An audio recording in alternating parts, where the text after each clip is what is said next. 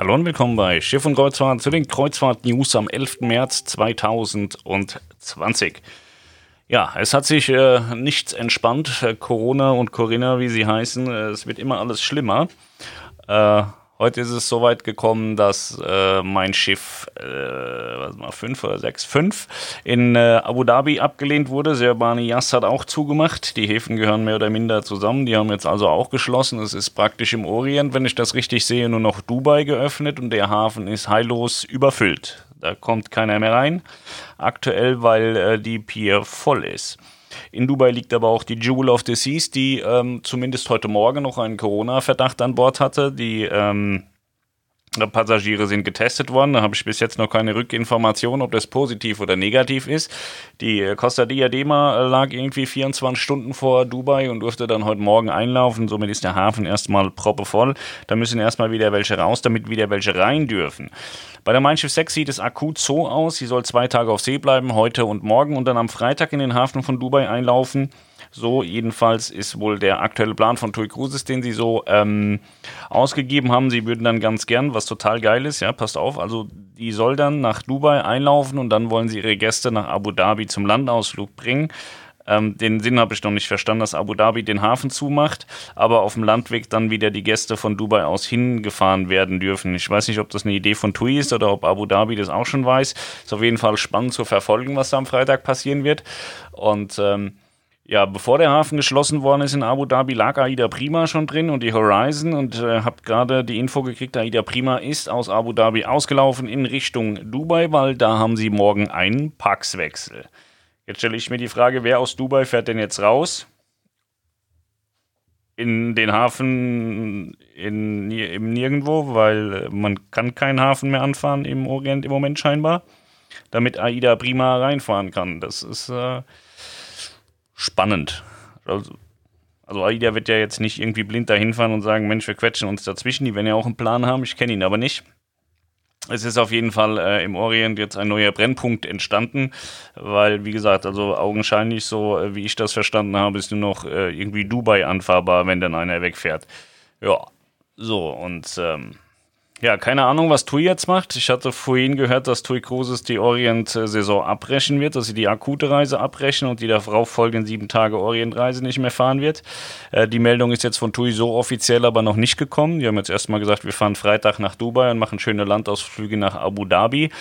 Kann auch sein, dass sie Freitag dann die Reise abbrechen. Äh, ich habe da jetzt auch mit einem Crewmitglied irgendwie Kontakt, der sagt, pff, wir haben hier gar keine Informationen. Wir drehen hier irgendwie vor Dubai unsere Kreise und wissen nicht so genau, was ist. Ähm, ist also nicht so, dass irgendwie da offen und klar kommuniziert wird. Vielleicht weiß man es auch wirklich nicht. Ich kann mir gut vorstellen, dass das auch eine schwere Situation ist, wenn man einen Hafen hat, der augenscheinlich noch nicht geschlossen ist und alles drumherum nicht offen hat. Alles nicht so einfach.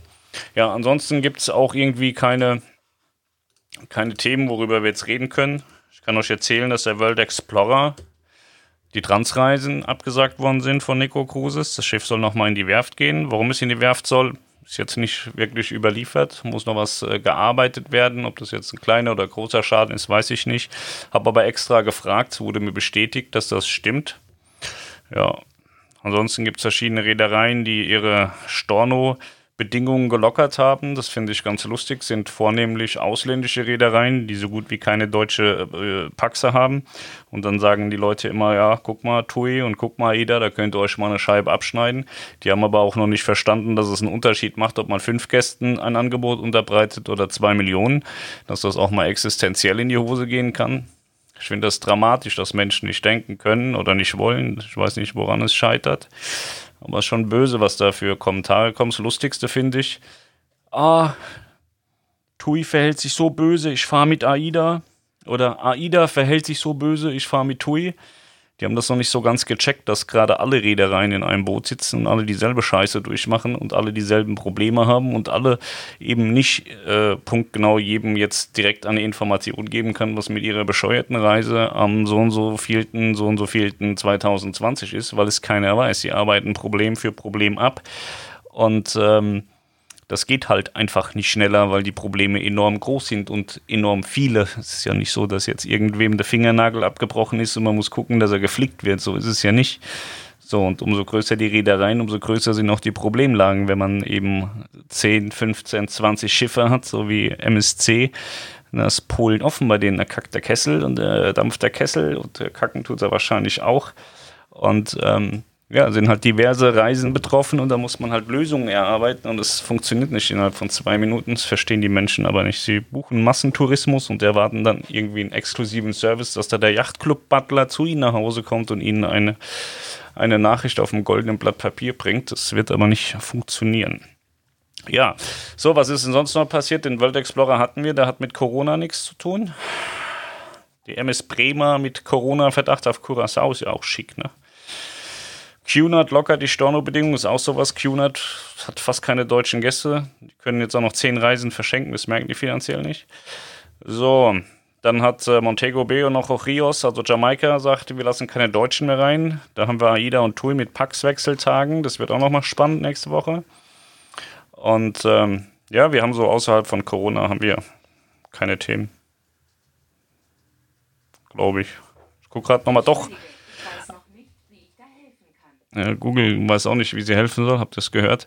Dann haben wir noch Einzel Vista, die haben zwei Neubauten für die Saison 2021, das ist was Positives. Das ist dann aber auch erst im nächsten Jahr. Bis dann sollte Corinna, äh, Corinna, genau, Corinna weg sein. Wir haben uns intern entschieden, Corinna statt Corona zu sagen. Hört sich äh, besser an. Ja. Ansonsten, es gibt nichts zu berichten. So, ich habe heute NCL-Aktien gekauft, die sind schön in den Keller gegangen. Karneval-Aktien sind in den Keller gegangen. Ähm, ich glaube fest daran, dass sie auch wieder alle hochgehen, sonst hätte ich sie nicht gekauft. Ich will da keine Werbung für machen, aber wer sich dafür interessiert, der kann sich das ja mal angucken. Die Reedereien bieten ja, wenn man 100 Aktien im Depot hat, NCL genauso wie äh, die Carnival Corp, äh, Bordguthaben für diverse Reisen an. Ihr könnt euch das ja mal anschauen, ob das für euch äh, lohnenswert ist. Also der letzte Höchststand von Karneval waren irgendwie fast 52 Euro. Kollege hat dafür 5200 Euro Aktien gekauft, freut sich jetzt tierisch, dass die in Teilen nur noch 2000 wert sind, manchmal auch nur 1800. Gleich ist es bei NCL. Ich habe jetzt 17,90 Euro bezahlt äh, pro Aktie und ähm, ich glaube, der aktuelle äh, Höchststand waren auch um die 50 Euro bei NCL im Januar noch. Ähm, ja, da bin ich unbesorgt, dass man, dass das nicht wieder auch in die Luft geht. Man weiß nur nicht so genau wann, muss man, glaube ich, viel Geduld mitbringen. Ja, und ansonsten haben wir heute Mittwoch, ne? es geht gleich wieder los. Der eine hat Fußball, der andere hat seinen anderen Termin. Da fahren wir mal hin, schauen mal, was der Tag und der Abend noch so bringen. Es ist ja im Moment so, dass jede Stunde irgendwie eine neue Meldung kommt. Ähm, finde das so ein bisschen schwierig. Also ich verstehe tatsächlich die Gäste, dass sie sich so alleine gelassen fühlen. Ne? So, wir haben mittlerweile unsere Mittel und Wege gefunden, an Informationen zu kommen, weil wir ein extrem starkes und großes Netzwerk haben. Ähm, die Reedereien, die gehen einfach still und leise auf ihre Webseiten und tippen da irgendwo noch einen Satz dazu. Den muss man dann erstmal suchen in der Flut der Informationen, der da schon steht. Ich finde schon auch, dass man das irgendwie in der Informationskette besser lösen könnte, weil äh, am Ende des Tages ist es ja eine Dienstleistung, so kann man das sehen, was wir tun. Wir, wir informieren die Menschen darüber, was sich da bei den Reedereien tut damit man dann auch vielleicht die, die Reedereien in den Hotlines entlastet, weil die Leute, die denken ja wirklich, wenn sie eine Hotline anrufen, dass da irgendjemand sitzt, der eine Ahnung hat. So ist es ja nicht. Die Reedereien haben Krisenteams, Notfallteams, die zusammensitzen, Entscheidungen treffen. Irgendeiner schreibt es dann auf die Webseite und die Leute in der Hotline haben überhaupt gar nicht die Zeit, auf die Webseite zu gucken, weil sie ständig irgendjemanden anderen am Apparat haben, der sie zusammenscheißt, dass sie dran schuld sind, dass alles böse ist. So, ich finde, das kann man alles irgendwie sinnvoller gestalten, aber wer bin ich schon, dass ich was zu sagen habe? Es wird sich nicht ändern, war schon immer so. Und äh, ja, deswegen, ich bin gespannt, was heute noch an Infos äh, durchsickert. Wir haben vor allem den Orient im Blick, weil ich glaube, dass es noch einen fürchterlichen Knall gibt im Orient.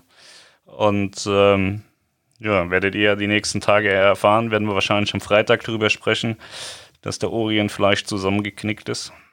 Wäre aber auch schön, dass, also ich verstehe halt auch nicht, warum Dubai offen hat und Abu Dhabi und Serbanias zu hat. Also es würde in meinen Augen ja Sinn machen, dass sie alle sagen, wir haben zu. Deswegen bin ich äh, bei der Entwicklung im, in, in, in Dubai sehr, sehr gespannt, was da passieren wird. Ob da tatsächlich Anläufe passieren können. Wir werden es morgen früh sehen mit Aida Prima, ob sie reinkommt. Und wir werden es dann am Freitag sehen mit der Mein Schiff 6, äh, 5, ob sie da reinkommt. Und äh, ja, was die Mein Schiff 6 betrifft, die ist ja, hat ja in äh, Laem, Shabang, Bangkok ihre Gäste rausgeworfen. Als die Reise abgebrochen wurde, hat sie nach Hause geflogen, habe schon ein paar Stimmen gelesen. Die Gäste sind ganz glücklich, dass sie zu Hause sind, hat alles toll funktioniert mit der Heimreise. Und äh, die wollen ja die Dubai-Greta-Tour fahren, eine Transreise. Und äh, Dubai äh, sagte ja, wer aus fremden Hoheitsgewässern kommt, darf nicht einlaufen. Tui hat es jetzt nochmal expliziter dargestellt und hat irgendwie gesagt, wer innerhalb von 14 Tagen in Singapur gelegen hat, darf nicht einlaufen. Wenn das stimmt, dürfte es dann vielleicht doch funktionieren, dass hier Schiff 6 nach Dubai einlaufen darf, wenn Dubai bis dahin überhaupt noch offen hat und es nicht genauso macht wie Abu Dhabi und Sir Bani Yas. Also, ihr merkt selber, das ist eine ganz große Verwirrung. Das, was ich jetzt gesagt habe und hier aufgenommen habe, kann in fünf Minuten schon wieder ganz anders sein. Also nagelt mich nicht darauf fest, wenn ihr den Podcast hört und die ganze Situation schon wieder anders aussieht, weil das ist durchaus möglich.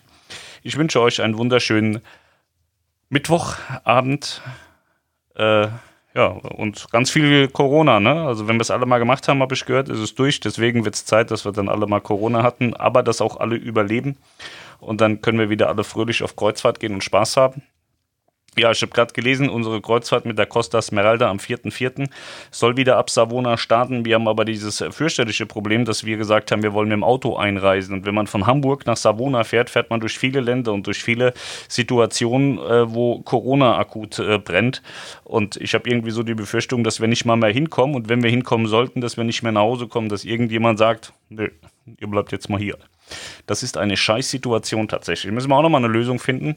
Im Zweifel fahren wir die Reise nicht. Das weiß ich aber heute nicht. Ich hätte schon Lust drauf, weil die Esmeralda, neuerdings heißt bei uns im Übrigen Esmeralda, hat irgendjemand hat es in den Raum geworfen. Esmeralda fand ich ganz schön den Namen. Ähm, ja, ich würde gern mitfahren, aber halt auch nicht um jeden Preis, weil es macht wenig Sinn, wenn wir dann irgendwie in Italien festgehalten werden und nicht mehr über die Grenze dürfen oder nicht nach Deutschland einreisen dürfen oder irgendwas. Das wäre dann schon der Super-GAU. Und äh, da muss man einfach jetzt mal abwarten, wie es bis dahin an den Grenzen ausschaut und wie es bis dahin generell in den Ländern ausschaut. Vielleicht kommt da irgendein Fuchs um die Ecke und hat einen wunderbaren Impfstoff entwickelt und alles ist wieder toll. Ich wünsche euch was. Wir hören uns am Freitag. Macht's gut. Bis dahin. Tschö.